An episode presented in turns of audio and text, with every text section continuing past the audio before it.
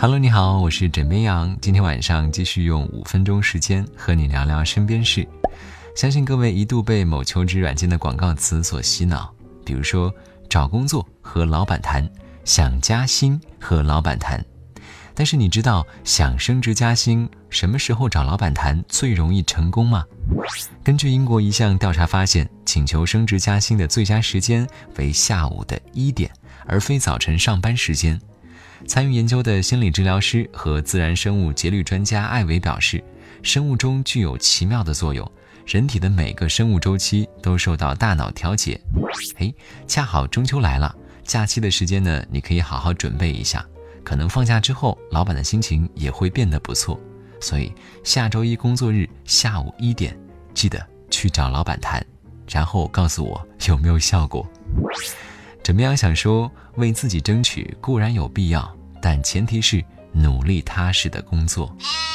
各位中秋假期，不知道是继续奋斗在工作岗位上，还是已经收拾好行囊准备回家了呢？近日，某社交平台发布了《二零一九都市异乡青年调查报告》，对来自北京、上海、广州等十座城市的十八到三十五岁异乡青年进行了抽样调查分析。幼时家里厨房飘出的饭菜味道，萦绕进每个游子的记忆。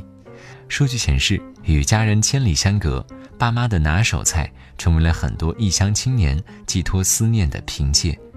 百分之六十一点四的年轻人选择点外卖，寻找家人常做的拿手好菜吃；百分之二十四点一选择自己动手，尝试着做家人曾经为自己做过的饭菜；百分之八点九外出到家乡菜馆里点菜。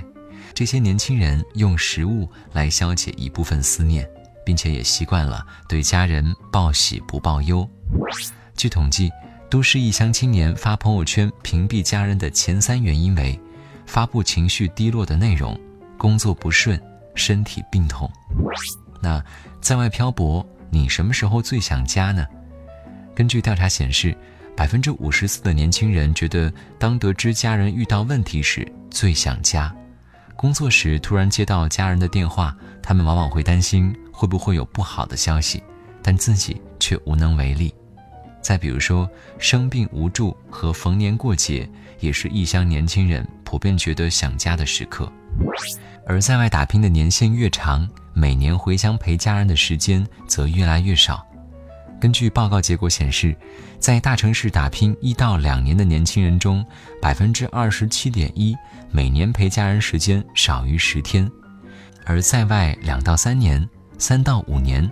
五到八年的异乡青年，每年陪家人的时间不足十天的比例也呈递增趋势，而工作八年以上的异乡青年，一年回乡陪家人的时间不足十天的比例达到了百分之六十一点七。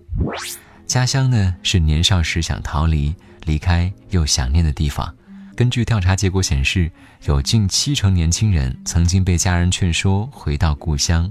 但是有百分之五十七点三的年轻人义无反顾，不考虑回乡，下定决心在大城市扎根。